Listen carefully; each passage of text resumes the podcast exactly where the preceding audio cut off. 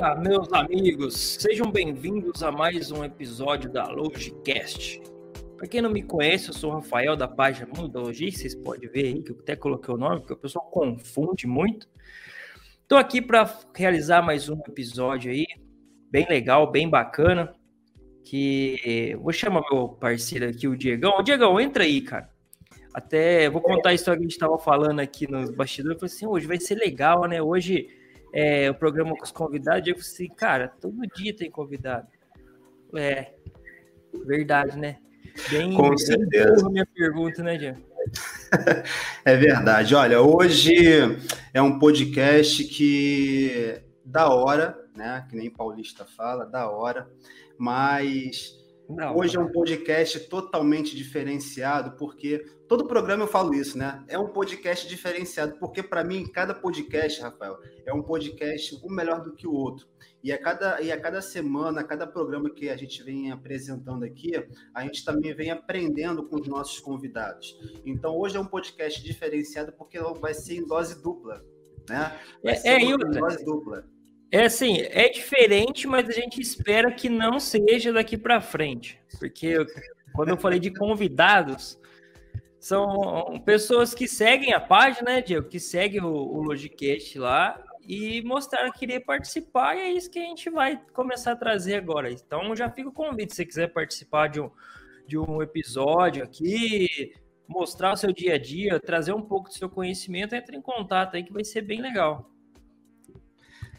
Isso aí. E, Rafael, antes de a gente apresentar aqui nossos convidados, eu queria agradecer aos nossos seguidores lá da página Logicast, aos seguidores também do Mundo da Logística, aos seguidores também da Gestão Gente Logística e aos seguidores da Juliana.logística no Instagram.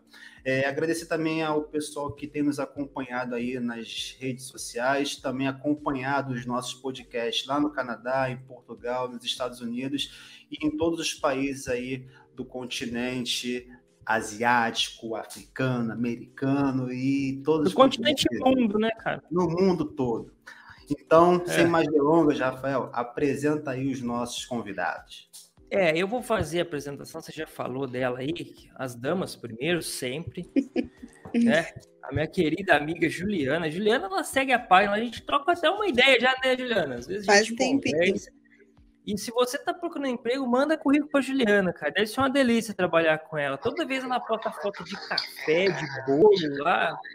Ô, Juliana, seja bem-vinda e para com isso que judia, viu? De manhãzinha você mandar uma foto de bolo, café lá, a gente fica meio, sei lá, né, meu? Vontade é. de comer também. É para o pessoal do transporte, que é todo mundo bem normal, bem tranquilo, então a gente já começa o dia assim, entendeu? Imagino. Obrigado, viu, Ju, de participar aí, de demonstrar interesse. Vai ser bem legal. Seja bem-vinda. Obrigado. E o outro parceiro nosso, ele já participou aqui, né, cara? E ele é o nosso querido Leonardo Dias, já falou de, acho que de cadeia de suprimentos, de estoque. Então, hoje a gente vai falar de transporte, a gente vai falar de logística, né? E eu garanto, eu conhecendo os dois, que vai ser bem, bem legal, vai mostrar um pouco do dia a dia. Porque a gente traz o convidado, então o pessoal acha que é só o cara que vive teoria. Não, aqui a gente vai trazer a galera que está no dia a dia. E eu queria agradecer também o Leonardo. Obrigado, viu, Leonardo, de aceitar e de participar de novo com a gente, cara. Ah, Rafael e Diego, é um prazer estar aqui novamente com vocês, né? Falar de logística, que é o que eu gosto de fazer, o que eu amo. E vamos né, falar com o coração aí, que eu sempre digo, quando a gente fala de logística, a gente fala com o coração, né? Isso aí, só toma cuidado, depende do dia você falar com o coração, você tá pego, cara. Verdade. Como é que os outros não pedem pra mim? Fala com o coração, que eu já falo aí, não vai dar bom, cara.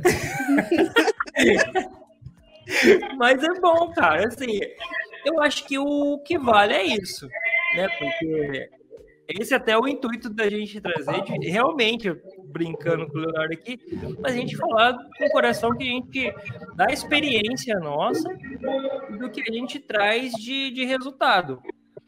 Né? Então, acho que hoje vai ser bem legal. A gente vai falar de, de transporte. Hoje, hein, Diego? Você que está na área aí, estou vendo que você está com um pouco de olheira aí de um tempo para cá, acho que é por isso, cara.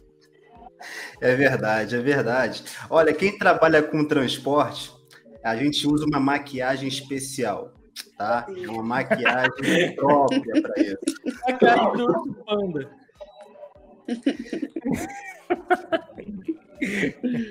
Então, é, Rafael, o, eu acho interessante aqui esse podcast, porque a gente vai falar um pouco de logística, mesclando aí um pouco sobre armazenagem, é, sobre transporte, né?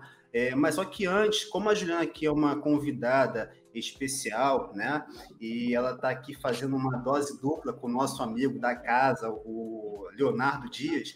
Eu queria que ela se apresentasse um pouquinho para que as pessoas que estão acompanhando nosso podcast pudessem saber né, com o que, que a Juliana trabalha, quanto tempo que ela trabalha, como que ela entrou na área da logística, né, e deixar que os nossos também seguidores é, apreciem o currículo da Juliana.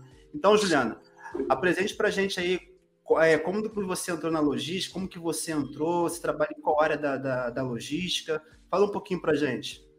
Oi, bom dia, pessoal. É, eu entrei na logística tem 15 anos, né? Meu primeiro trabalho foi em comércio, eu trabalhei no Extra, na parte de atendimento ao cliente. Na época eu não entendi muito, né? fiquei cinco anos ali só recebendo reclamações, tentando mudar algumas situações. E aí, quando eu saí lá do, do Grupo Extra, eu falei, ah, eu quero trabalhar numa área mais tranquila, cansei de comércio. Falei, é sábado e domingo, não paro, enfim, aquela loucura. Falei, eu vou estudar e comecei a pesquisar algumas coisas, achei logística, né? Aí fui trabalhar no comércio também, na época nas lojas Marisa, na parte de estoque, mas lá era bem tranquilo, era só conferência, era aquela coisa bem tranquila. Eu falei, é isso mesmo, eu vou para logística porque é o que eu quero, eu vou ter paz, vou ter sossego, né? E não foi bem isso, né? Saindo da, de lá, eu já entrei na expedição, comecei, trabalhei dois anos na área de expedição. É assim, vamos dizer que perto do transporte, para mim, é o meu ponto de vista, era tranquilo, mas aí ainda faltava alguma coisa. Aí surgiu uma amiga minha que trabalhava numa transportadora, precisava de uma ajuda. Ju, você tem perfil, vem para cá e vamos ver o que vai dar. E aí foi. Foi minha primeira experiência. Fiquei um ano lá na parte de. dois anos lá na parte de logística, transporte, ali de frente à parte operacional.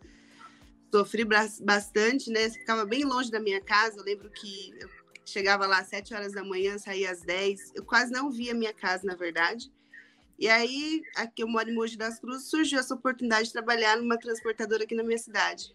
E aí eu falei, ah, já estou no que eu gostei, então vou para lá. Só que aí lá era mais carga fechada, carga agendada. E aí aqui nessa empresa que eu trabalho até hoje, faz 10 anos, é aquele sistema urgente, é aquela carga expressa, aquele tá pegando fogo, me ajuda, é, preciso fazer 24 horas daqui na Bahia, enfim, aquela loucura. Tá tudo tranquilo, você até se assusta. Daqui a pouco você fala, ah, hoje eu vou embora cedo. e aí o telefone toca, e aí tô aí, assim me achei, amo o que eu faço, tenho paixão, porque eu acho que se você não tiver paixão, eu falo em todas as profissões, mas eu digo logística porque é, é um setor assim que exige muito da nossa paciência, do, da, do nosso até do nosso físico, né? Então, se você não amar, se você não tiver aquele, aquele amor, aquela paixão, aquela coisa, eu tô indo porque eu amo, você não fica, não consegue. E é isso aí. Estou aí todos os dias aprendendo um pouco mais. É, falo que o Rafael foi um presente para minha vida profissional, porque quando eu conheci ele, a primeira transmissão dele, eu já me identifiquei com o assunto, que na época ele estava falando de liderança. E eu sou gerente na empresa que eu trabalho. E quando eu fui promovida gerente, não foi assim, ah, ela está sendo promovida porque ela tem o perfil de gerente, ela é uma boa gestora. Não, era mais velha de casa, surgiu a oportunidade. E aí me convidaram e eu aceitei o desafio. Só que quando eu comecei a trabalhar, principalmente ali no transporte, que a, a nossa tendência é sempre estar tá estressado, nervoso, enfim, eu tive muita dificuldade não com o trabalho, mas de lidar com as pessoas e com a pressão do momento, de talvez querer que os profissionais, o pessoal da minha equipe tivesse a mesma agilidade, a mesma rapidez, o mesmo jeito de pensar que eu. E aí eu fui aprendendo com o Rafa que não, a gente foi buscando ajuda, fui estudar. E, enfim, me ajudou demais, assim. Hoje, graças a Deus, eu vivo uma outra, outra visão profissional.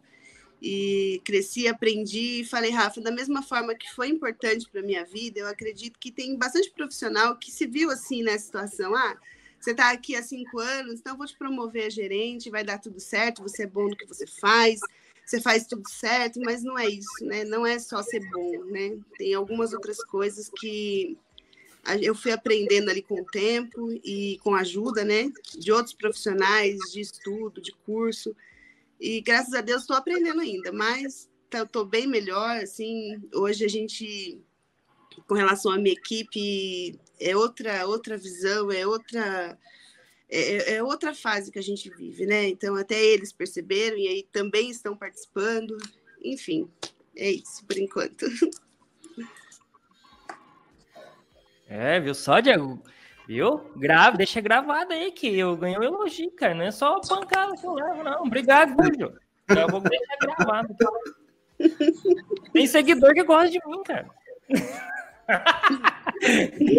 e você achando que as pessoas que estavam te seguindo lá não gostavam de você aí? Então, é, vou gravar sim, vou deixar. Já tem, já tem dois fãs, eu não sei o Leonardo, mas já tem dois fãs aqui já no, no mesmo programa com você. A Juliana é, não, por isso que eu escolhi vocês.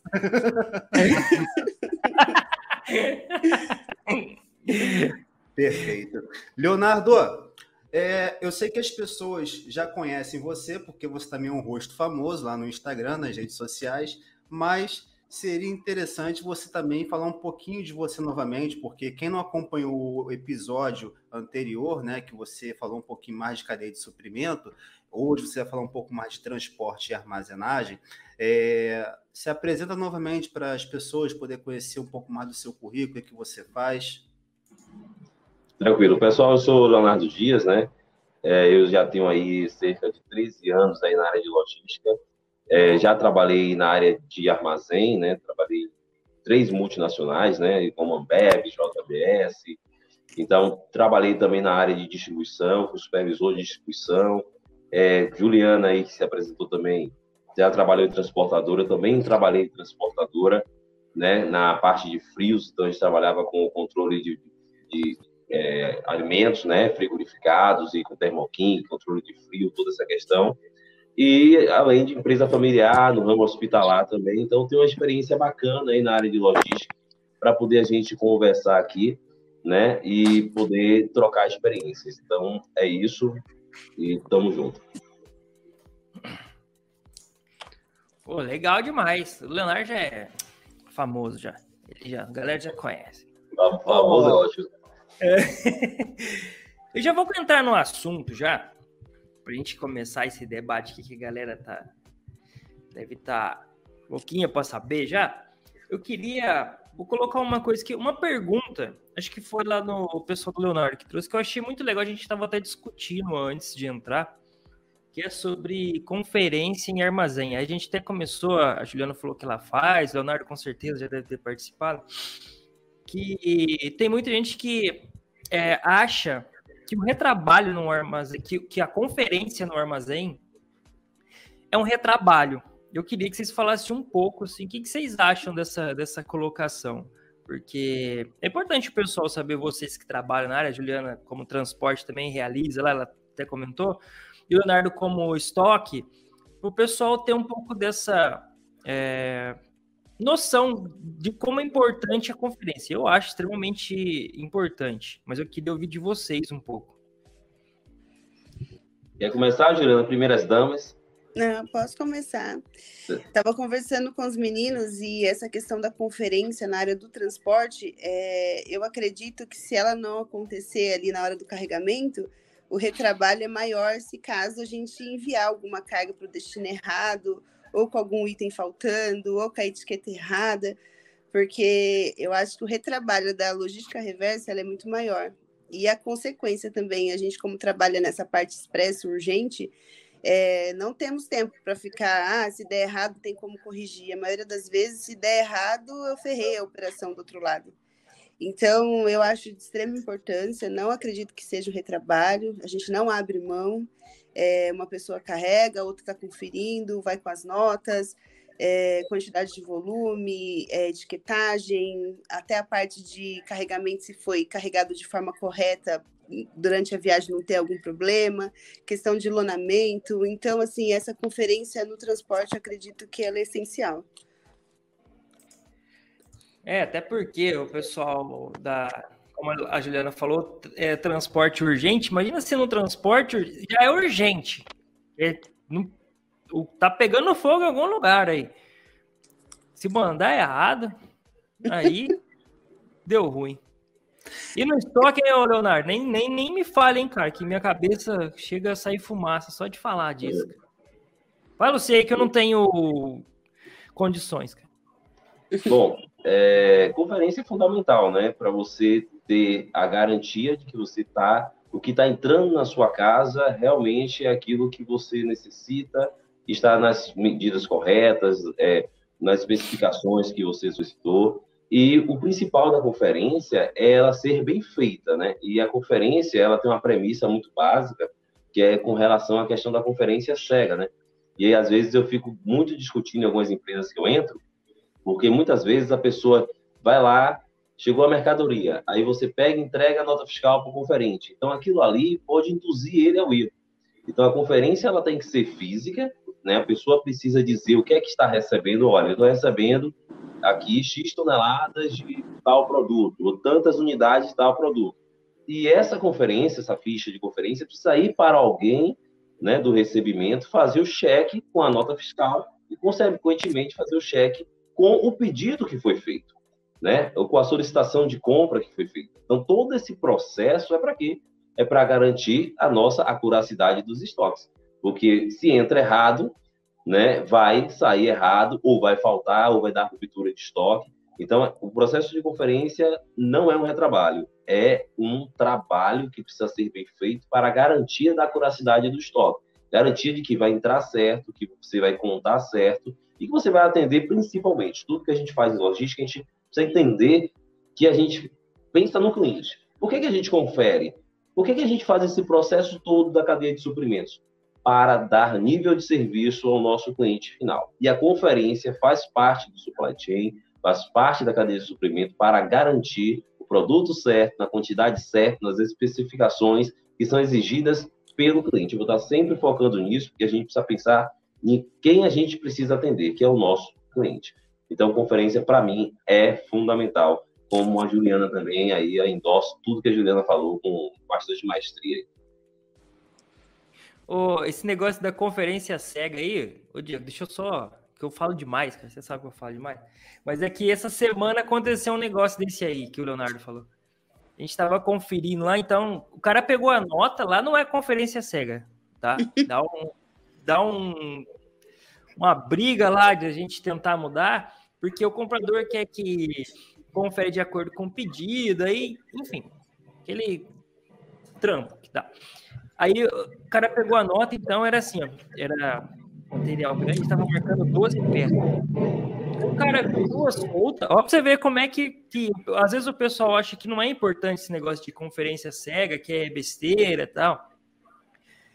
Aí o cara pegou, tinha duas soltas, então tava marcando 12 na nota, ele pegou duas soltas, aí tinha dois pacotes. Aí o que, que ele fez? Ele disse, ah, então, já vem cinco em cada um. Nem abriu o pacote. Entendeu? Aí, a hora que a gente foi abrir, tinha quatro no pacote. Só que aí já tinha passado toda a conferência, dia da entrada. Aí o cara foi justamente isso, Leonardo. Ele foi lá, ah, 12, tem dois soltos, dois pacotes. Cinco. Isso aí o pessoal faz. É, e é assim, é instintivo do cara. Se ele viu que tem 12, tem dois soltos que ele conseguiu contar e dois pacotes, cinco cada pacote já era. Aí sobrou pra gente correr atrás para arrumar, né? Porque deu ruim, né? Aí você tem que ir lá, caçar a cara, pedir desculpa, com o rabinho entre as pernas, como diz no interior aqui, e falar que você errou. Não, e, e detalhe, né? O, o, Rafael, Leonardo e, e Juliana. É, tem dois pontos aqui que eu achei interessantes, porque o, o, o Leonardo ele, ele, ele tocou num ponto mais da área de armazenagem e a Juliana tocou num ponto mais da área de transporte, porque nos dois pontos você tem que fazer a conferência da mercadoria. Só que no transporte ali você já não pode abrir a mercadoria né, do fornecedor quando você coleta. Então essa conferência física também, ela se é, conferência cega, né? Ela acaba se tornando até um pouco mais delicada, porque por exemplo, é, uma experiência que nós tivemos recentemente, a gente pegou uma, uma mercadoria no fornecedor e a gente, tá, a gente olhou, conferiu tudo, olha, tem três itens. Quando a nota chegou, dizia na nota que tinha 20 itens. Aí eu falei, e agora? Como que a gente vai resolver essa questão? Porque para o fornecedor, a quantidade era todo o material que ele estava entregando para o cliente final. Só que para a gente, para a transportadora, me corrija até se eu estiver falando alguma besteira, tá, Juliana? Para a tá. transportadora, o volume para mim são as caixas, né? O total finalizado ali. Então, na verdade, eu tinha três volumes dentro dos, dos, três volumes que eu tinha 20. Então, ou seja, a gente pediu até para um dos fornecedores é, fazer uma carta de correção e corrigir. Porque isso, de repente, na outra ponta, acaba dando uma diferença. Porque o, a pessoa que pega fala assim: olha, mas aqui está dizendo que você está me trazendo 20 quantidades, 20 unidades, e está me trazendo só três caixas. Então, ou seja, essa questão das, da conferência, realmente, ali na hora que você recebe o material, ajuda muito isso. Porque imagina, se você pega esse material de uma ponta, você já leva para outra sem fazer essa conferência, sem, sem ter esse retrabalho, né? É, imagina o estresse que ia dar no final. É, e, e, parece, como a Juliana falou, é, ela trabalha entregando materiais para outros estados também, né, Juliana? Sim, então, sim, imagina o estresse, você chegar ali naquela hora, você não conferir o material, mandar lá para Amazonas, lá para o Pará, e lá na ponta tá errado. Imagina o estresse disso aí.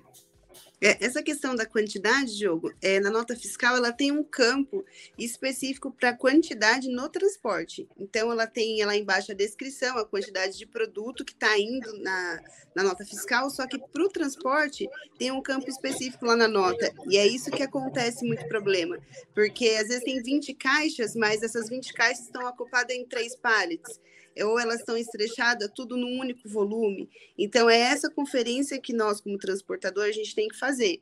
Então, assim, ah, chegou a nota fiscal, o cliente colocou dois volumes e aqui tá, tem 10, tem 20 caixas soltas, o que, que a gente costuma fazer? Paletiza, né? Separa 10, 10, tá indo então dois volumes. Então, essa que é a conferência em questão de quantidade que costuma dar bastante aí confusão. Essa semana teve um caso lá que nós despachamos. É, eram três tambores de óleo. Só que então tinha dois em um pallet e um em um pallet. Então saiu três volumes. Dois Sim. volumes. Dois volumes. Dois volumes, dois. Aí chegou lá, como foi um redespacho, a hora que a gente carregou, mandou, na hora de fazer o, o outro transbordo lá, o pessoal tirou do pallet. Lógico, para ganhar espaço, coisa de, de cubagem. Aí eles colocaram os os tambores soltos lá dentro do caminhão e mandaram. Isso aí acho que foi pro. A gente está no interior de São Paulo, se eu não me engano, acho que foi pro Paraná, se eu não me engano. E era uma coisa urgente também. Aí chegou lá, o cara falou assim: tá, tá errado aqui. Ele falou, não, ele foi bem, bem educado, foi bem assim, nessa troca de informação, ele falou assim: tem alguma coisa errada aqui. A nota tá marcando dois volumes, mas chegaram três tambores. Então, nesse meio tempo aí que o cara ele desconfigurou a informação que tinha na nota e não avisou o pessoal que ia receber lá, gerou essa conferência.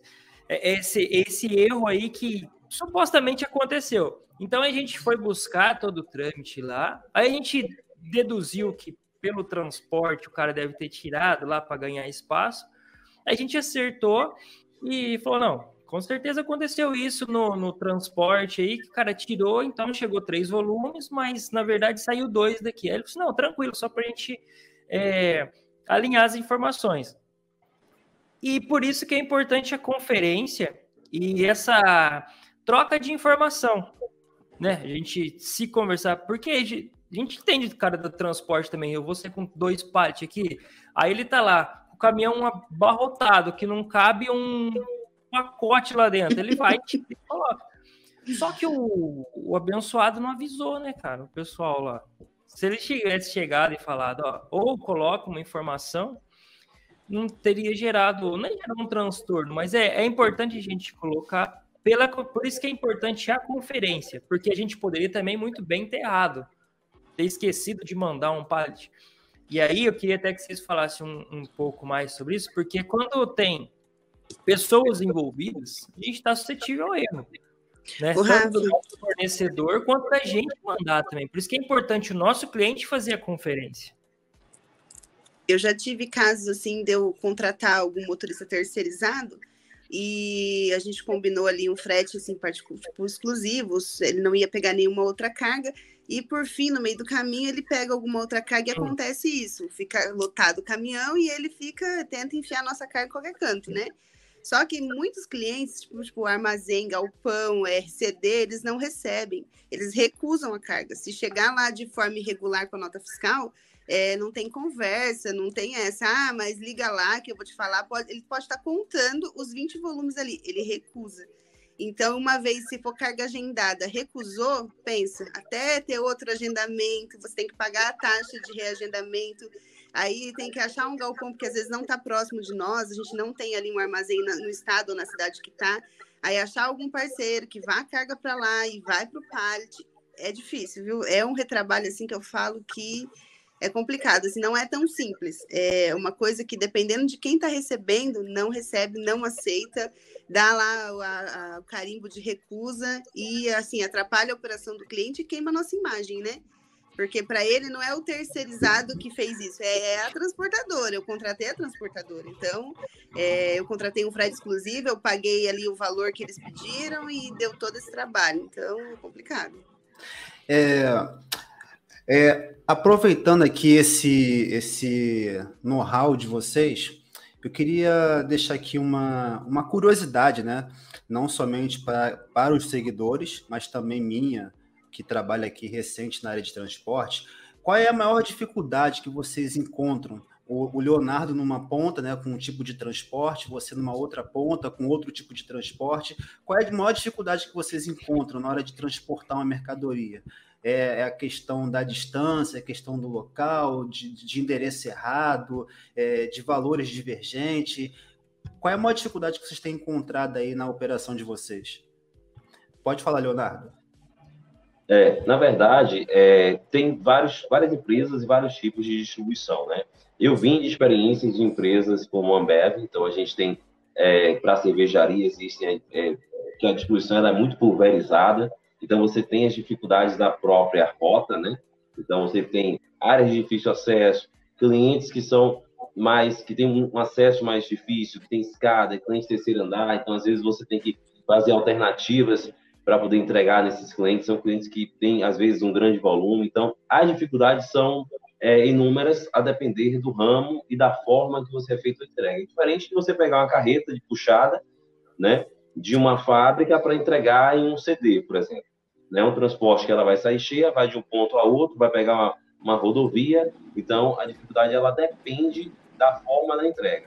Então, empresas como Ambev, como JBS, né, que são empresas que fazem entregas pulverizadas, a gente encontrava muita dificuldade nessa questão da rota. Então, a gente colocava, colocava o que para poder sanar essas dificuldades? Os analistas de rota, que são aquelas pessoas, que são os analistas né, de logística, que estão na rua, junto com o caminhão, para poder buscar a melhor produtividade, inclusive, desses caminhões, né? Encher mais o caminhão, quanto mais cheio sai o caminhão, melhor o caixa caminhão, produtividade, e eles trazem para a gente essas dificuldades da rota, né? Tanto de entrega mesmo com relação ao cliente, quanto de dificuldade de via, como inclusive dificuldade de carregamento, né? Formas de você carregar o veículo que sejam é, é, que venham a facilitar a entrega, de acordo com aquela rota específica. Então, essa questão da distribuição e do transporte, ela depende muito do ramo de atividade. Agora, o importante é entender entender os problemas e otimizar a rota para que não tenha atraso na entrega e não haja um indicador que ele é, é mais visado aí na logística, inclusive nas empresas que eu trabalhei, que é o fator de devolução. Né? É, saiu a nota, saiu o pedido, faturou, tem que entregar. E você, Juliana, qual é o seu ponto de vista? Então, é, assim, a nossa maior dificuldade, eu falo na parte do transporte, é a informação, né? É, Para o sucesso, é, tem que ter informação, e aí, essa informação ela tem que ser compartilhada. Eu falo que é, a questão da rota, ele estava falando, questão de montar a rota, atrapalhou muito a gente quando veio o pagamento da, do pedágio eletrônico obrigatório, né? Por quê? Porque quando você joga a, o, o, sistema, que você cria o, contato, o contrato, o próprio sistema ele cria a rota, que no caso que a gente usa lá é a Pancard, né? E para que esse pedágio seja pague na tag, tudo certinho, o motorista ele tem que obedecer a rota que o próprio sistema faz. Só que muitas vezes o próprio motorista ele muda ou ele corta, em curto caminho, pensando que vai economizar no pedágio, porém, o que acontece? A pancard não paga, se não passar dentro da rota que eles criam, o motorista não recebe. E aí é a grande dificuldade, porque não bate os valores, é, no caso, a gente trabalha muito com motorista terceirizado, né? Então, essa é uma dificuldade, porque, ah, eu tô passando no pedágio, não tá aqui no, no meu cartão, não tá liberado na minha tag. Então, essa é uma dificuldade. Mas, assim, questão de endereço, é, alguns lugares que a gente vai tem algumas particularidades. Ah, eu vou entregar na portaria da, da Suzano. São várias portarias, ou na, a gente faz muita Bracel, chega lá para fazer alguma entrega é, são oito portarias, aí o motorista chega, não sabe qual portaria que se apresenta, ou chegou lá, eu combinei uma entrega oito horas da manhã, até o pessoal que está recebendo, ah, pode vir aqui, entra por essa portaria, o cara fica lá o dia inteiro, e o pessoal, não, seu caminhão não chegou, chegou, está na portaria oito, enfim, é, eu acho que a informação é o que mais atrapalha, assim, a gente na parte do transporte, porque são várias particularidades, se a gente não souber é, administrar isso dentro da equipe, o pessoal que faz documentação, o pessoal que vai cuidar, é, vai acompanhar a viagem, o pessoal que faz o contato com o cliente, se a gente não tiver uma comunicação boa ali, é, fica falhas em todos os pontos, né? Então, ah, o pessoal que não falou, que não disse, até a gente conseguiu, depois, se puder, eu compartilho com vocês uma forma de melhorar isso para que, desde o começo até o fim, o negócio seja organizado. É, vai acontecer várias, vários problemas aí decorrentes disso, né? Da falta da informação.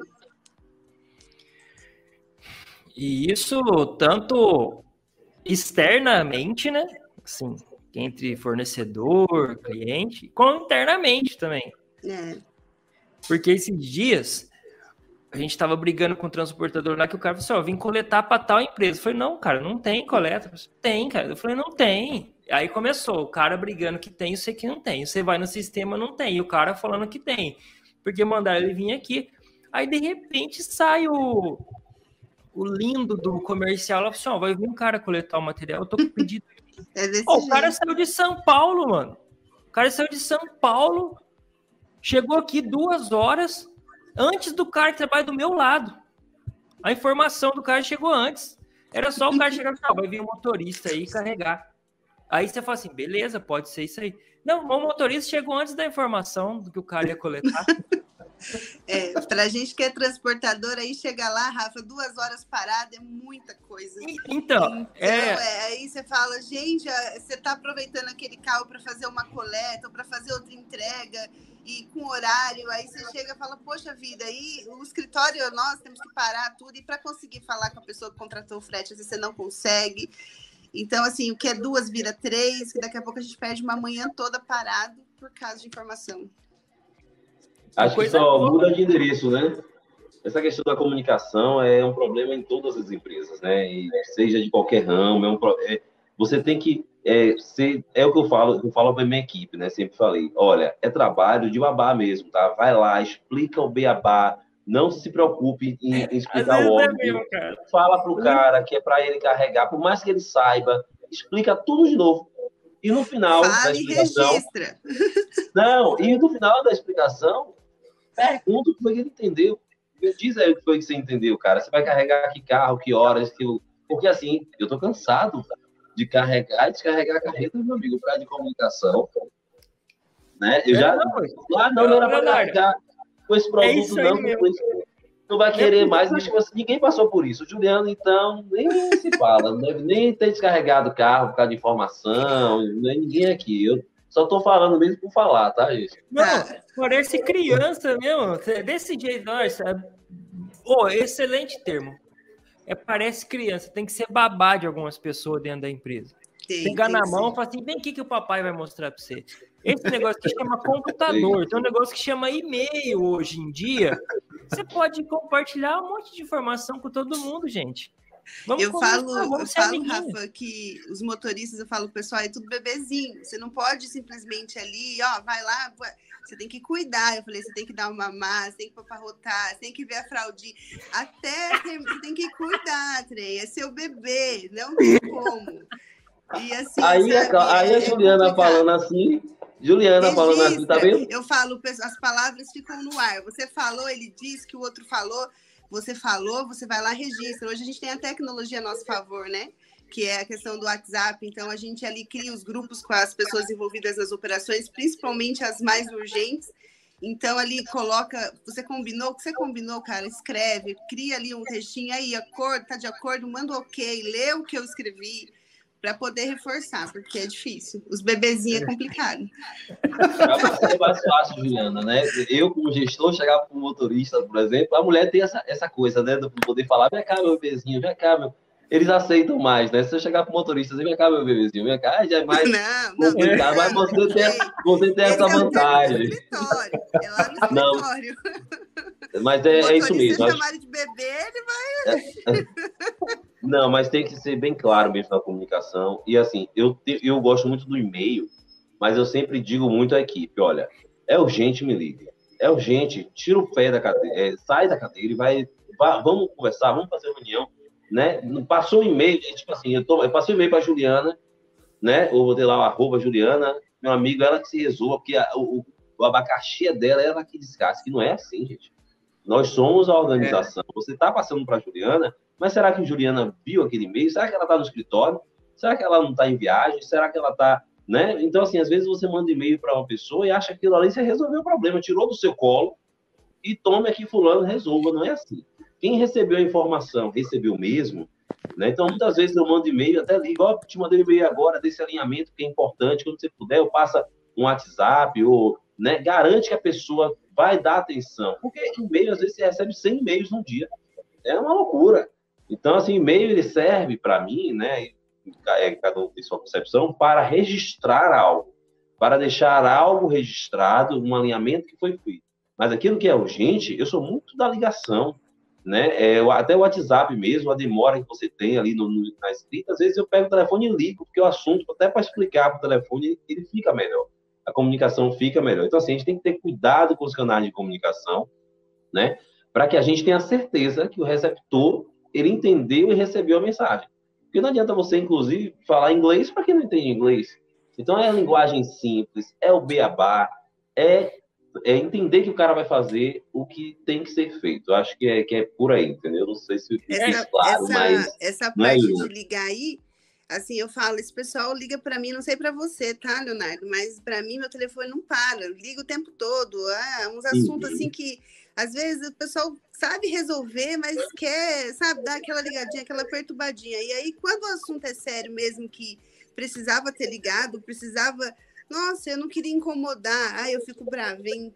Falo, gente, mas vocês me ligaram seis horas da manhã para perguntar uma coisa, tipo, nada a ver. E aí o negócio que é tão importante não liga, é complicado. Uma coisa que. Uma coisa que, que eu escuto muito meu, o meu gestor falando ele fala assim: hoje, a maioria da dificuldade, a dificuldade dos profissionais é tudo ficar se concentrando em e-mails, em troca de e-mails, ou então informações de WhatsApp. Ah, eu já mandei o WhatsApp, a pessoa já leu. Mas para quem trabalha com transporte, né, a pessoa está com o telefone celular o dia todo na mão e ela não consegue assimilar, às vezes, as informações. Então, tipo assim, eu tô aqui, mandei uma informação pro Léo. Léo, ó, vou mandar uma carga para você na Bahia, ok? Aí ele vai lá, ok, respondeu, tipo, meio que no automático. E passa uma hora, passa duas horas, passa três horas, e você não vê o Leonardo te respondendo, te, te retornando sobre aquela informação, e você fica ali preso. Não pega realmente um telefone para poder ligar, né? Fala assim, Leonardo, você realmente ouviu, viu a minha mensagem? Eu vou mandar para você uma carreta aí para Bahia, ok? E rapaz, realmente eu, eu passou despercebido. Eu apenas li, mas nem me, nem me liguei. Então, assim, vocês acham que hoje realmente o problema dos profissionais tem se limitado a só a troca de e-mail, mensagem, WhatsApp? Eles não têm mais é, buscado aquela interação entre cliente, empresa, fornecedor? É o que eu costumo falar com a equipe, assim, é, às vezes você manda, eu falo que a mensagem ela é um pouco traiçoeira no sentido assim, você está dizendo uma coisa, nem sempre a pessoa entendeu aquilo que você digitou ali. Então, você se expressou de uma forma, na hora que ela recebeu a mensagem, ela entendeu de uma outra forma. E aí é, eu tô tranquilo porque eu já falei, ela tá tranquila porque ela entendeu o que ela quis entender, e na hora que o negócio tem que acontecer, não dá certo. Então eu falo que assim, a mensagem, o WhatsApp é legal, é uma ferramenta que eu falo que, meu, super 10. Só que assim, às vezes eu pego o meu celular, vou dizer o meu, tá? É, só sem ler tem umas 300 mensagens, porque é muita mensagem. Eu achava que o nosso vilão era o Nextel, né? Que eu não suportava. Cheguei a ficar até doente por causa daquele toquinho do Nextel que era o tempo todo. Jesus amado, eu não suportava aquilo. Mó charme. Aí, hoje eu vejo o WhatsApp e eu falo que tá chegando perto ali, porque, nossa, eu tenho hora que eu tenho vontade de sumir com o celular, porque é mensagem o tempo todo. Então, aquilo que é de relevância, né, que a gente fala que é aquilo que é importante, que você sabe que talvez a pessoa tenha ficado com alguma dúvida, ou ela não deu a devida importância que deveria ter dado. Então pega, liga, meu, você entendeu? Você tem certeza? É isso mesmo? Você ficou com dúvida? Tem alguma coisa que eu tenho que falar?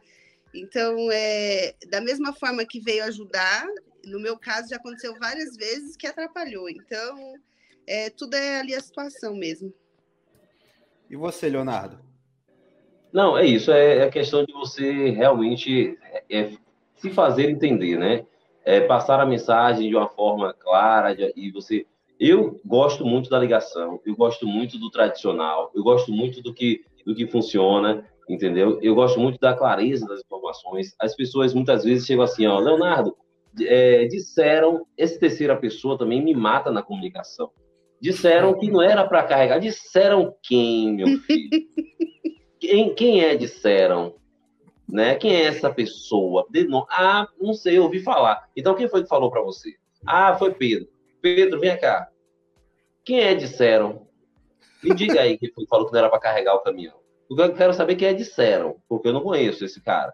Ah, aí foi João, eu chamo todo mundo. Aí vou na linha, até descobrir quem foi que disse. Porque às vezes vem informação e aí fica solta, e aí você age conforme aquela informação e você se banana todo, desculpe o termo, porque é. você tá, tá na informação que você não sabe a fonte, de onde veio. Então tem que chamar a pessoa. Ah, porque me disseram que era para para tirar esse pallet do caminhão aqui, porque vai ser a nota vai ser refaturada sem esse pallet. Quem foi que disse? Quem foi a pessoa? Ah, tá bom, então mora até ela lá. É isso mesmo, vai cancelar a nota, vai emitir outra, porque eu vou carregar o caminhão sem esse pallet. E se carregasse esse pallet, ele teria que ficar lá próximo à cabine do caminhão, ou seria que ser o primeiro a ser carregado. E aí? Então, às vezes é um pallet, mas é um pallet importante é um peso que entre eixos você tem que é, é, colocar aquela carga próximo à cabine, porque é naquele eixo que, que tem mais resistência. Então, assim, tudo isso ele impacta na, no transporte, na distribuição. E então, o que a Juliana falou e tocou com mais é essa questão da comunicação mesmo. Isso tem que ser trabalhado, isso é um problema de todas as empresas. Só muda de endereço, viu, Juliana? É. Mas os problemas da logística são é os mesmos. Mesmo. Comunicação, alinhamento, é. A galerinha lá do, do follow-up, né? Eu falo que o pessoal liga, a gente já tem esse setor já para evitar esse tipo de, de transtorno. Aí, ah, tá mandando um caminhão, vai receber fora do horário. Belezinha. O motorista acelera, vai, chega, chegou lá fora do horário. Tá, e aí? Quem que foi que falou que ia receber? Ah, então, é, aí começa o gaguejar, né? Qual que é o nome? Quem é a pessoa? Ó, não tem ninguém na empresa. Então, aí você fica doido. Você fala, meu, mas, pô, o cara foi voando, foi correndo, né? E aí chega lá, não tem ninguém. Com quem que você combinou? Não, mas a moça falou. Mas, gente, que moça? Quem que é a moça? Quem que é? E aí some todo mundo, Rafa. É transtorno para todo lado. O motorista quer matar, porque muitas vezes o lugar não tem onde comer, não tem onde tomar banho, não tem onde ficar, e aí tem que retornar para outro, para algum lugar para outro posto. É trabalho, é despesa. Eu falo que já tem o setor para evitar. E aí acontece. Diz para mim. Eu entreguei e... o meu chefe para a diretoria, você acredita? Sem querer, por causa dessas paradas. Cara, eu te juro, Você não tá mais lá, né? Não, não sei, eu vou ver nos próximos dias, porque a reunião foi ontem. Então... e, e já aproveitando aqui essa questão que a Juliana falou sobre o motorista, né, ir para certo lugar, não ter uma certa acomodação, não ter um lugar para beber água, né, não ter um lugar para poder fazer as suas necessidades, a dificuldade também de rota, é, peso de, de, de material, né, o que o Leonardo falou aqui, a, a questão de uma informação, né? É, já te facilita, de, onde você vai colocar, distribuir o peso da mercadoria em cima do carro. E aí a gente entra aqui numa outra pergunta que um dos seguidores do, do, do Leonardo, Gestão Gente Logística, fez lá. É, como que é feito o cálculo do valor do frete para carretas, né? Considerando o atual valor dos combustíveis? É, é uma boa pergunta, né, Leonardo?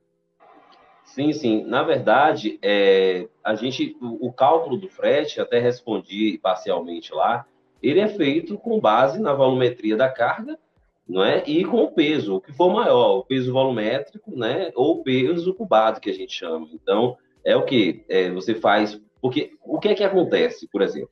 Você pode encher um caminhão, né? Uma carreta com isopor, né? Só que você vai ter, por exemplo, 200 quilos. Bom, vamos chutar aqui. Sendo que sua carreta ela cabe 5 toneladas. Então você vai cobrar o mesmo preço do frete para carregar, para encher de isopor, do que você poderia estar carregando uma máquina, né, que ocupa até metade de 5 toneladas. Então, assim, isso você precisa fazer um cálculo. E esse cálculo é o, o, peso cubado ou o peso, né, é, o chamado peso volumétrico. Você faz a conta, que geralmente é altura, largura e comprimento, né, é, vezes 300, né, e tem um outro cálculo que tem por que, que é esses 300, né, é, então quem tem que geralmente as carretas, elas cabem, elas têm um peso lá de 27 mil quilos, de todo um cálculo que a parte comercial, na verdade, das transportadoras fazem, né, para poder chegar ao preço, isso é formação de preço, tá, então é necessário fazer para poder definir o valor do frete com base nos custos da empresa também. Então tem que fazer todo um cálculo, não é tão simples chegar aqui e explicar como é feito todo o cálculo do frete, porque ele tem que compor todos os custos e a margem de lucro que, que a empresa almeja. Né? Então isso tem que estar dentro do valor do frete. Né? E para o cliente, ele vai receber aquele valor volumétrico por carga, e eu não sei lá, Juliana, se vocês trabalham com faixas de peso, tem transportadoras que trabalham com faixa de preço, de 0 a 10 quilos é um valor, de 20 a 40 quilos é um outro valor, é, peso excedente, então cada transportadora vai ter sua maneira de compor seus preços, e aí a gente fala também, já no outro assunto, que é a questão do combustível, né, que onera muito no valor do frete, então, quando tem, a gente vem acompanhando isso aí, uma atualidade, né, o aumento do preço do combustível. Eu lembro que quando eu fui trabalhar na JBS São Gonçalo dos Campos, aqui na Bahia, é, a gasolina era R$ 2,96. Né? Então eu vinha para Salvador, que é dá 120 quilômetros, tá? só para vocês entenderem, de Salvador a Feira de Santana, que é a cidade que eu fui trabalhar na JBS. E eu ia todo final de semana, gastava 50 reais no meu carro. Então, assim, eu, de... fui aumentando de uma forma tão absurda que quando eu saí de lá, estava quatro e pouco. Então, dobrou-se o valor. Então, naquela época. Então, eu comecei a ir para São reduzir também minha, minha ida, né, para ver minha família. Comecei, a, em vez de todos os de semana, passei aí um, um ou dois. Aí, com seis agora, eu tô quase indo nenhum. Né? Só vou mesmo porque tem que dar um abraço na família, porque tá complicado. É, é um absurdo o preço do combustível. Isso, a, isso a Juliana deve sofrer, porque eu não era muito no valor dela, né, no valor que ela vai cobrar do cliente, porque não tem jeito. Se ela aumenta o custo dela, ela tem que repassar, e quem paga é o consumidor final, né? É, é o cliente final que, que paga essa conta desse aumento absurdo. É uma cadeia, né, Léo? É uma cadeia, então a gente realmente, né? E inclusive até um outro assunto também que teve e só trazendo aqui também, só quem pode parar esse Brasil são os caminhoneiros, tá? O Brasil teve a grande oportunidade da greve dos caminhoneiros, só que ao invés das pessoas desabastecerem e ficarem desabastecidas, as pessoas correram para os postos para fazer filas para abastecer. Então, o resultado não veio muito por isso, porque foi um efeito contrário. Aí o governo disse, ó, quem vai sofrer são vocês mesmos, vocês vão ficar sem alimento, desde que o, o governo ele tem essa visão, né? Vocês mesmos vão se enfocar. Então, quando a gente começou a se enfocar entre nós mesmos, nós abrimos o caminho. Mas só quem pode parar esse Brasil é a logística. Só quem pode resolver o problema e dizer, ó, não aguentamos mais. Somos nós, logísticos. Somos caminhoneiros. E aí, Juliana? Então, essa parte de formação de valor de frete, é, assim, a gente sempre vai pela cubagem, né? Pela medida, peso, comprimento, valor de nota. É, a gente transporta bastante produto de valor agregado, então a questão do seguro de carga influencia também. Então, é onde a gente usa esse, esses pontos, né, para estar tá formando valor. Para a gente que trabalha também ali com terceirizado, né, com os motoristas terceiros, eu falo que eles também são a nossa base, né? Então, assim, ah, eu tenho ali um leque de carretas, vamos dizer que hoje 50 carretas agregada e cadastrada com a gente. Então, é, subiu o pedágio, subiu o, o, a questão do combustível, automaticamente eles sobem o frete dele, porque essa questão daquele frete tabela básica lá da NTT, ela não funciona, não, não, pelo menos para a gente ali, aquilo ali é uma furada, não, se vai se basear naquilo ali que você não vai achar um motorista para você fazer um frete, não tem como. Aquilo ali é piada, é piada. Para mim é piada. Então, assim, é aquela coisa mesmo. E aí, pessoal, eu tô com uma, a carga lá da. Tipo, ah, tô fechando o contrato com a Bahia, quanto que o pessoal tá cobrando. E, assim, os nossos contratos hoje, a gente não pode deixar ele muito, assim, fixado essa questão de valor, né? Tem, tem que ter aqueles termos, ah, subiu o combustível, a gente tem que rever, subiu o pedágio, a gente tem que rever, porque os motoristas, eles repassam esses valores para a gente, a gente tem que repassar, não tem jeito, né? Uma vez que eu formei ali o valor que eu combinei com o motorista, nunca só um, né? A gente sempre fala que a gente tem que pegar ali um leque de 5, 6, 10 motoristas para ver se realmente é isso, porque tem as pessoas que, os motoristas que não estão na casinha, né? Uns cobram muito barato, aí quando você fecha a carga, o cara não quer carregar ou cobra muito caro se você for no valor dele, você não vai conseguir fechar o frete. Então, assim, a gente pega ali um, uma, um tanto de motoristas, né? Confirma a questão do valor, e ali, ah, eu combinei com o motorista, eles estão cobrando a média mil reais. Aí a empresa decide ali dentro daqueles mil o que, que ele quer, o que, que é ICMS, o que, que é o GRIS, o que, que vai ser a questão do nosso lucro, e forma o valor para o cliente, né? É, Juliana, é, até o Rafael, vou deixar você falar, Rafael. É uma coisa que eu vi agora recentemente, estava lendo uma matéria sobre os caminhoneiros, a questão do frete. E eu estava observando, né, na matéria estava dizendo o seguinte, que hoje maior, a maior dificuldade das transportadoras em fazer a, a, formação do valor do frete é justamente por causa desses é, freteiros autônomos. Porque às vezes, para pegar o serviço, eles barateiam demais. E aí, Sim. quando você vai dar um valor real do seu frete, que é o que realmente vale, né? Porque você vai cobrar seguro de carga, você vai cobrar emissão de nota, você vai cobrar outros impostos que é cobrado para você. E aí, o consumidor final, de repente, não quer pagar aquele preço que seria o justo, né? Então, é, vocês concordam com essa opinião realmente? Tipo, tipo, ah, um freteiro autônomo, ele quer pegar tudo. Então, ele bota carro particular, ele não cobra seguro, ele quer chegar no local. Né? E a gente vê aí essas gambiarras no meio da estrada. Isso realmente tem atrapalhado muito na hora de vocês fazerem a, a formação aí de, de frete? Pode complementar, Rafael.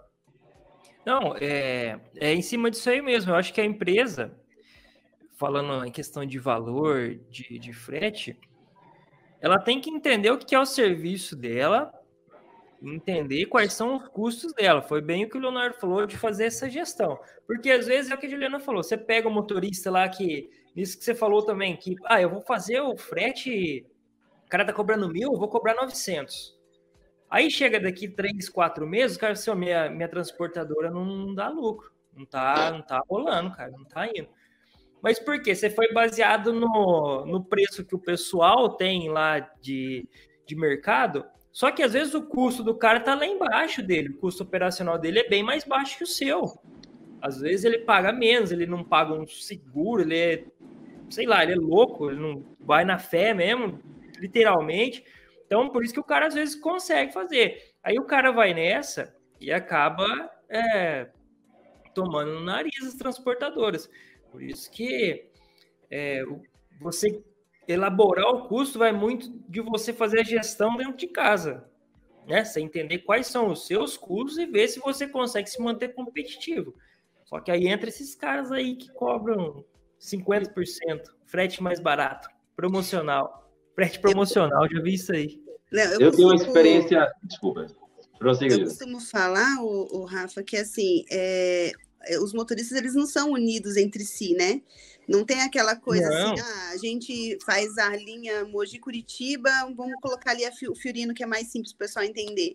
E eles têm ali o frete, que a gente já sabe qual é, e eles não são unidos. Assim, se você falar com o motorista, ah, o frete é 500 reais, se você chorar um pouquinho, o outro baixa para 400. É é onde que a gente não consegue ter essa base. Então, quando a gente está formando o frete, que a gente está falando com o operacional, que eu falo que eles também são comercial, porque eles negociam com o motorista, né? Então, eu falo, olha, é, vamos ali, lógico, pegar o, o, base, vamos dizer que vamos tipo, chutar aí, os mil reais um frete fiorino daqui em Curitiba. E quando a gente realmente fechou o frete, está tudo certo, vai ter o carregamento, é, lá a gente tem toda a parte de gerenciamento de risco, né? Então, né, o que cobra mais barato, ele pode cobrar mais barato, mas ele tem que ter abono, ele tem que o pagamento do frete tem que ser via Pancard, a NTT tem que estar tá tudo ok, porque senão não autoriza o contrato. Então tem todo um sistema de gerenciamento. Só que tem aquelas oportunidades que a gente como transportador a gente tem que aproveitar, né? Eu falo, se eles Eu tenho uma, experiência pessoal para contar. Então, assim, o cara tá aqui em São Paulo, ele quer ir embora, passar o final de semana lá em Curitiba. Então, ele fala, ó, oh, Juliano, o frete que é mil, fecha comigo, eu faço 500. Então, eu vou fechar com ele, desde que esteja tudo certinho. Só que quem perde é a classe, né? Porque, querendo ou não, vai rebaixando mais ainda o frete, né? Não, é isso, uh, isso aí prejudica realmente, ô, Juliana, a classe, né? Porque, assim, você também você sempre vê um cara falar assim, ó, ah, você tá tirando couro, porque, não sei, tá tirando couro, mas o cara tá sempre fazendo pelo valor. Tá certo, o cara tem que pagar as contas, tudo. Mas se eles fossem mais unidos, tipo, pô, chegar e falar assim, cara, não dá. Olha o valor que tá o combustível. Olha o valor que a gente não vai ganhar nada. Então, eu acho que realmente falta essa, essa união, Juliana. E as empresas também, elas têm que tomar cuidado com esse negócio de, sei lá, frete mais barato, né? Porque às vezes oh, você vai pegar o frete mais barato, vai, mas é o que o Diego falou. Aí você vê esse monte de carro, veículo aí cair nos pedaços. Aí pode ser que não chega lá no cliente. Ou chega, eu sempre falo até o pessoal, falo assim, ó, cuidado com o motorista que você vai contratar para levar a sua carga para o seu cliente, cara. Se ele é terceiro na empresa, ou se ele é da empresa que você vai contratar, não sei. Mas eu falo assim, porque ele, é, ele pode queimar o, o, seu, a sua empresa. Você pega um motorista mal educado, um cara que chega, ele não sabe conversar, ele, oh, eu preciso entregar essa carga agora, senão eu vou deixar no chão, sabe? Esses vídeos que a gente vê na, na internet, aí o cara fala assim, não, vou deixar aqui no chão, então, e você que se vira, aí joga as coisas. Então, é, Sabe? Você tem que tomar muito cuidado com esse negócio. É, é interessante? Lógico, vai reduzir custo, tudo. Mas cuidado com o nível de serviço seu também. Né? Às vezes é aquela, aquela máxima, né? O barato pode sair bastante caro. caro. Voltei?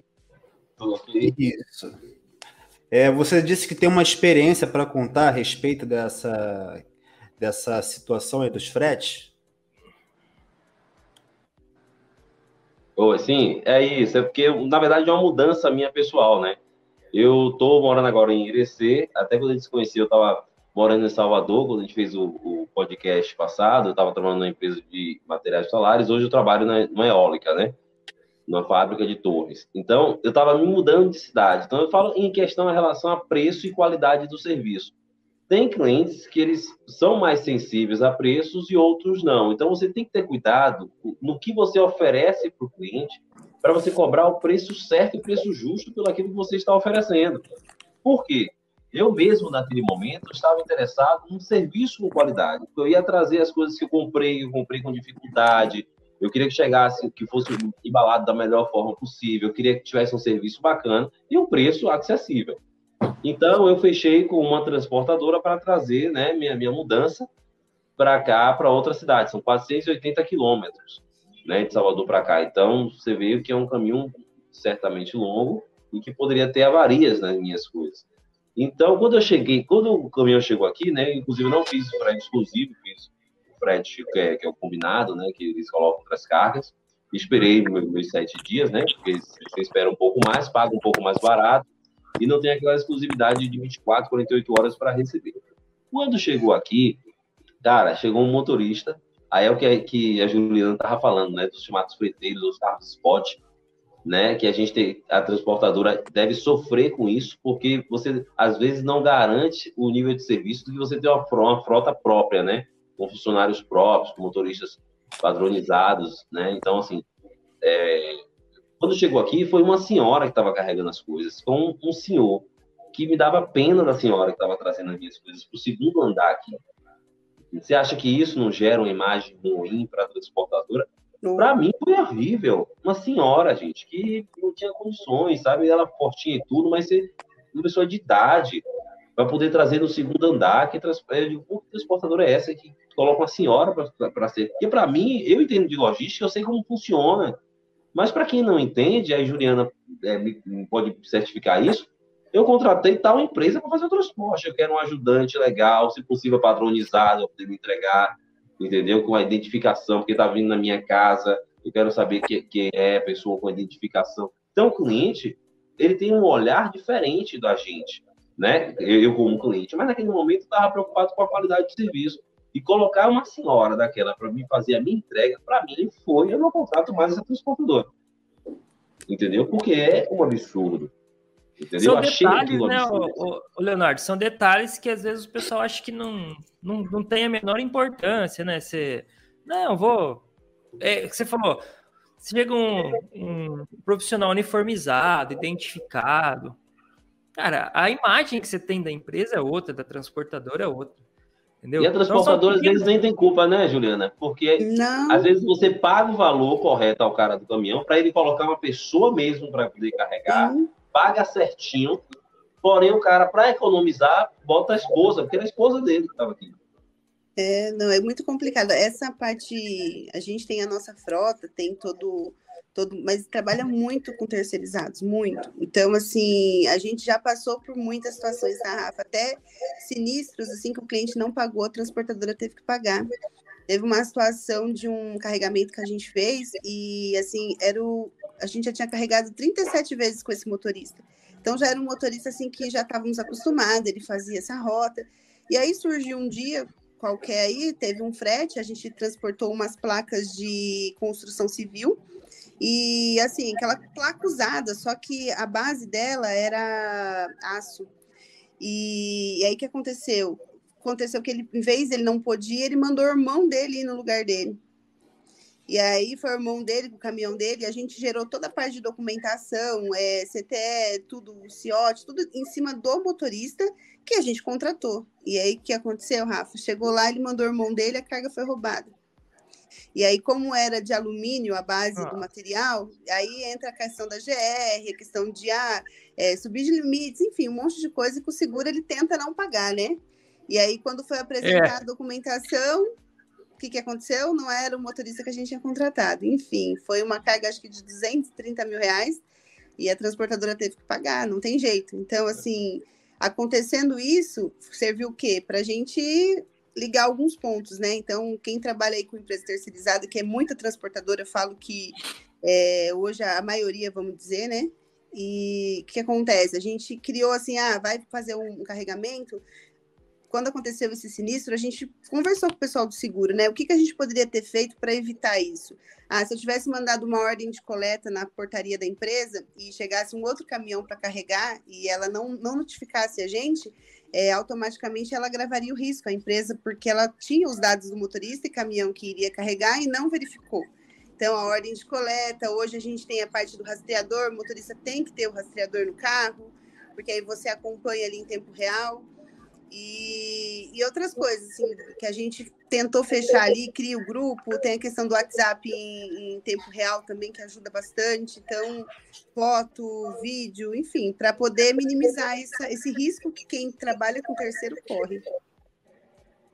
Bacana. É, na verdade, essa questão do inclusive, é, trazendo as experiências práticas também, é, na, na cervejaria, a gente, é, a gente fechava um número de volume né, mensal que a gente sabia que ia entregar, e, claro, o foco da cervejaria, essa questão de terceirizar ou não o transporte, é tudo a questão do foco do seu negócio principal. Né? O negócio da transportadora é transportar, é fazer o transporte. O negócio de uma cervejaria, por exemplo, na Jobim, é vender, é fabricar e vender cerveja.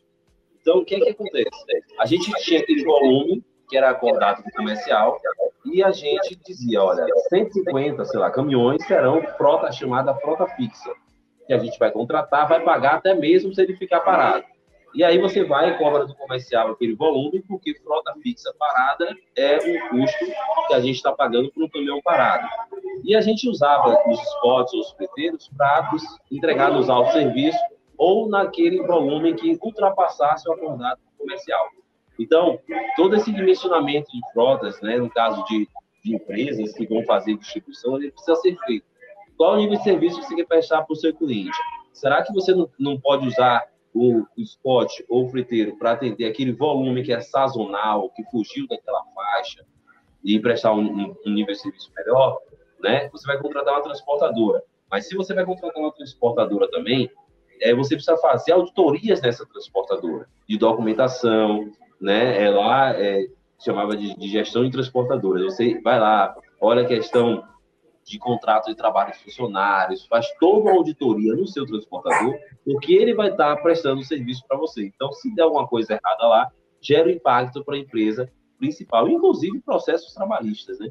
Então, a gente precisa ter muito cuidado, né, com, com relação a, a, essa parte de transporte. Eu estou trazendo para vocês o, o lado da transportadora, como já fui transportadora, mas também um lado de empresas que contratam transportadoras e que precisam gerenciar essas transportadoras. Não sei se me, fiz claro para vocês. Né? Não, tá. Eu concordo plenamente, porque uh, algumas empresas elas acham que é que a gente estava falando dos e-mails lá dentro das empresas, né? Ah, contratei o terceiro e não tô nem aí. Qualquer coisa, o problema é dele. E é uma visão totalmente equivocada em relação a terceirizar o, o trabalho. Não é porque você terceirizou que você não tem que estar tá de olho, que você tem que estar tá focado ali na empresa, porque ela vai estar tá levando o seu patrimônio ali. Não só patrimônio físico ali, que é seu, seu produto tal, mas o seu nome, a sua marca. Então tem que tomar bastante cuidado. Foi como o exemplo que você usou, né, Leonardo? Você chega, tem uma, uma senhora que está fazendo isso aí, você, qual é a visão que você tem da empresa? Pô, os caras estão pegando. Não, não tem coração, não tem sensibilidade. Mais ou menos isso, né? E senhora, eu tô sendo bonzinho, viu, Rafael? Tô falando senhora aqui porque eu quero, não quero chegar a impactar tanto, tá? Senhora, ela, ela era uns 20 anos atrás. Né? É, gente, mas é, é, duas, coisas que eu, duas coisas que eu tenho pena, tá, assim, na, na vida. É criança trabalhando, né? E idoso. Eu acho que criança é para brincar, é para estar no colégio idoso é para estar tá descansando, para estar tá, né, curtindo a vida, já trabalhou. Então, assim, duas coisas que eu tenho pena na vida é criança e idoso. Quando vem a idosa fazer minha entrega, pô, aí você, você toca no coração do cliente, que é o meu, no caso. Então, é, é, esses cuidados a gente precisa ter. É complicado, hein, ô, ô Leonardo? A questão do transporte é, envolve muita, muita coisa, é, são muitos detalhes a gente às vezes fica, a gente às vezes fica é, quando vai montar um frete, vai contratar uma transportadora ou terceirizar o serviço, é muita responsabilidade. Tem hora que a gente acha assim, não, vou chamar os meus funcionários da casa porque é, é, mais fácil, eu tenho aqui todo o controle, eu sei quem são os meus motoristas, eu sei quem, eu sei quais são os meus veículos, eu sei da procedência dos meus veículos, eu sei da procedência do meu serviço. Então, quando você faz a contratação de um serviço é, terceirizado, agregado ali, então, ou seja, você acaba também trazendo para você outras responsabilidades, né? Porque no final de contas o cliente não vai querer saber se você terceirizou o serviço. Ele te deu o, o, o, serviço. Olha, Leonardo, o serviço é seu. Eu quero que dia tal você me entregue o meu produto. Aí você vai olhar dentro de casa, vai olhar é, é, externamente, vai falar: olha, para esse serviço eu vou contratar um agregado. Mas aí você olha, poxa, contratei um agregado. E aí começa a sua preocupação, porque ele tem que manter o mesmo padrão que a sua empresa entrega com seus funcionários, entendeu? Então, realmente, é, a parte de transporte ela é delicada. Né? Quando eu não trabalhava na área de transporte, eu falava assim, gente, eu queria entender qual é a dificuldade do pessoal de transporte. É só pegar o material do ponto A e levar para o ponto B. Eu não, eu não consigo entender porque eu estou pedindo uma carga, um material. Eu vou lá na internet, né? Vamos falar para o pessoal que gosta de comprar as coisas pela internet e que acaba de fechar o pedido, já começa a clicar no botão de atualizar para ver se já se chega mais rápido, né? Aí a pessoa fez a compra lá, gente, não é possível, o cara lá da transportadora não recebeu esse material ainda. Meu pai do céu, até agora não colocou nesse caminhão para poder seguir viagem, sabe? É uma preocupação, porque a gente está do outro lado, a gente acha assim, cara, eu fiz a compra, é só o cara pegar o material, botar no caminhão e me entregar esse negócio, sabe? Mas você que está ali como gestor de transporte, você sabe que não é bem isso. Né? Você tem que verificar o melhor transporte, tem que verificar a rota, né? Você tem que fazer várias análises em relação a isso.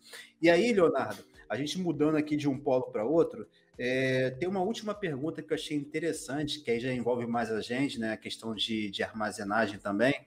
É, que, eu, que o seu seguidor falou assim: qual o período ideal para realizar inventários cíclicos? Aí você deu ali uma pincelada, deixou o pessoal meio que curioso. Aí falou: olha, eu vou responder lá no podcast. Então, claro. Qual Pronto. o período ideal para fazer esses períodos de inventário cíclico? Tá. É, primeira coisa, por que, é que se faz o inventário? Tá? O inventário é a grande prova de que os processos estão sendo bem feitos. Porque quando você não tem diferença de estoque, ou a diferença de estoque dentro do controle, é porque você está expedindo bem, você está fazendo uma boa conferência, você está fazendo uma boa emissão de nota fiscal, então, o inventário é a grande prova de fogo da logística, eu sempre digo isso.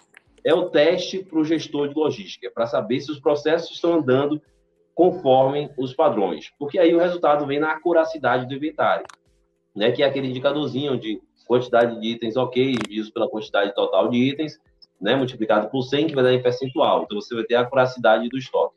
Quanto ao inventário cíclico, hoje, por que, que se faz o inventário cíclico hoje? As, muitas empresas adotam o cíclico é, ao invés do geral, por conta principalmente de custo. Você parar uma operação inteira no final de semana, por exemplo, para fazer o inventário, você gera hora extra, você gera custo com alimentação, transporte. Então, as empresas elas querem reduzir custo né, e continuar o controle dos seus estoques. Então, elas optam pelo inventário cíclico. Aí vem a pergunta: qual o período para se fazer esses inventários cíclicos? Depende. Existe uma coisa em estoque que é a chamada curva ABC tá? que são os itens classe A, classe B e classe C.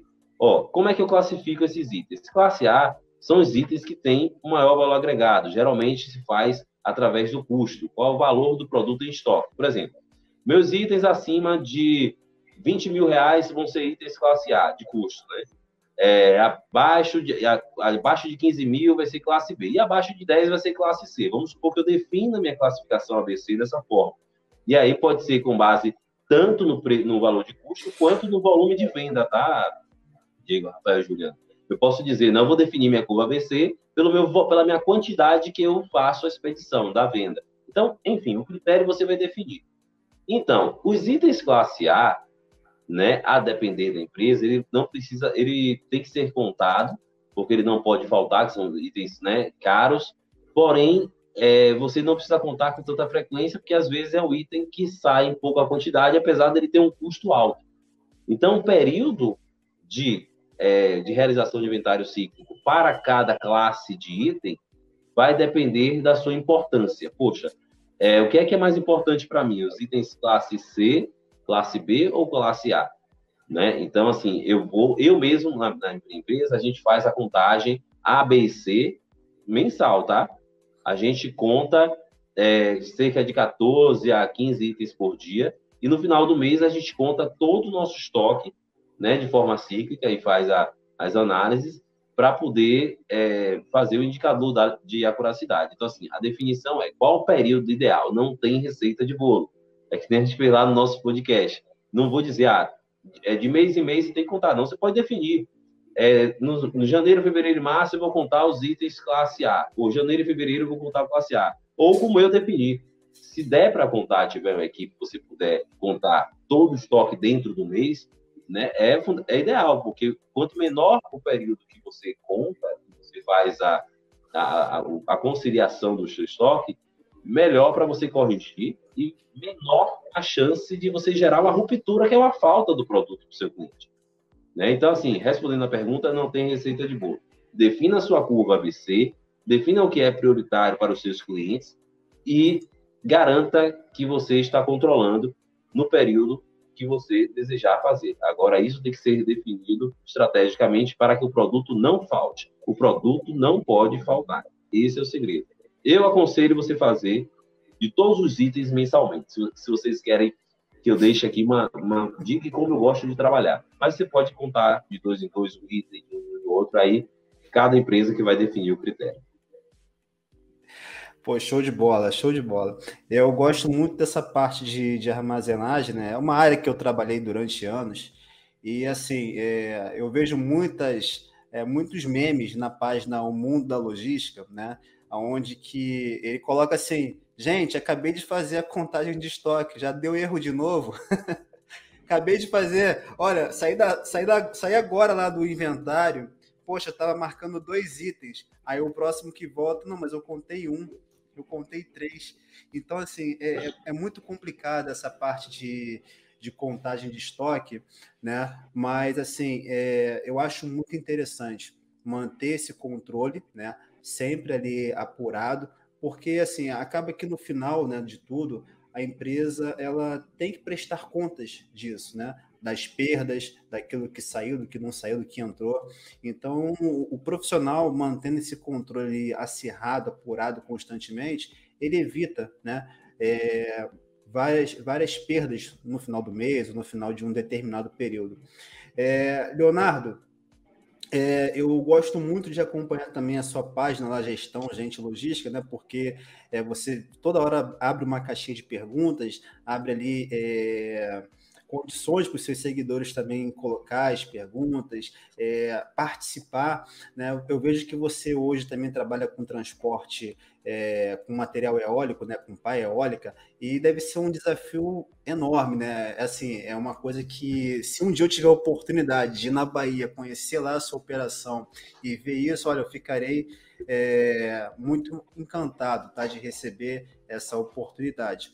Então, o, o, Leonardo, a gente está chegando aqui no final desse nosso podcast e eu queria que você deixasse aqui para todos os nossos seguidores também os seus meios de contato para que eles possam te procurar, né, é, seguir lá as suas páginas e também trocar mais informações com você. Fica à vontade. É, arroba gestão, underline gente, underline logística. Por quê? Porque a gente precisa cuidar de gente e fazer logística. Então, Novamente, arroba gestão, underline, gente, underline logística. Pode deixar a sua dúvida, a sua sugestão, a sua contribuição. Vou estar sempre disponível para disseminar conhecimento. Acho que o bacana da vida é isso, né? Então, eu faço isso aqui com muito gosto de dividir, poder aprender um pouquinho. Poxa, quanta coisa a Juliana não trouxe para a gente, que já agrega valor. Quanta coisa o Rafael já trouxe, o Diego já trouxe. Então, a vida da gente é feita de troca de experiências, desse bate-papo. E é, agradecer aí a Juliana também, que aí participar com a gente desse podcast diferente, né? Com a participação de um convidado muito bacana, viu?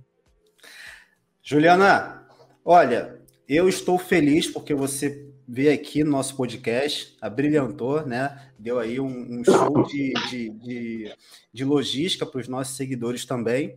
E eu queria que você deixasse aí os seus meios de contato, suas redes sociais, para que os nossos seguidores também pudessem te seguir, porque eu vejo que você também coloca bastante conteúdo lá na sua página, no Instagram. Então, assim, fica à vontade, deixe seus meios de contato e quero realmente de coração agradecer pela oportunidade aí de você ter participado do nosso podcast. Eu que agradeço a oportunidade, né, de ter trocado esse, essas experiências com vocês. Para mim é muito bom, igual eu falei, já me, já me ajudou muito, ainda continua me ajudando. É, o meu Instagram, eu não uso ele é, para postagem de conteúdos de logística, é muito difícil, é mais ali nos meus stories, né, que eu tento ali publicar um pouquinho da nossa rotina diária, então vamos me acompanhar por ali, é, que é o juliana.logística, né, e meu WhatsApp está lá na minha página também do Instagram, quem quiser chamar, fica à vontade, e qualquer dúvida que tiver, qualquer coisa que quiser conversar, pode me chamar tanto no WhatsApp quanto ali no Instagram, no direct. Pô, legal demais. Foi bem o que o Diego falou lá no início, né? Foi diferente, mas eu não tinha dúvida que vocês iriam trazer conteúdo top, cara. E eu, assim, eu gosto de que o pessoal vem da, que tá no dia a dia ali, porque eles trazem a realidade que, que vive, né? Não é aquele negócio, ah, que a gente almeja alcançar. Não, é o que tá acontecendo. Então é desse jeito que você tem que fazer. Então eu queria agradecer muito o Leonardo, a Juliana, que está sempre interagindo lá. Obrigado de ter é, disponibilizado esse tempinho para gente aí. Pode continuar trocando ideia lá. O, Logicast está sempre de portas abertas. Eu sempre falo, o pessoal que, que participou aqui, Logicast está sempre de portas abertas para a gente continuar conversando, trocando ideia e trazendo conteúdo, tá, pessoal? Muito obrigado aí, Leonardo, Juliana. Vamos que vamos. Não é não, Diegão? Obrigado aí, velho, de mais uma participação aí. Obrigado, pessoal, e até a próxima. Tchau, tchau. Valeu, tchau. tchau, tchau.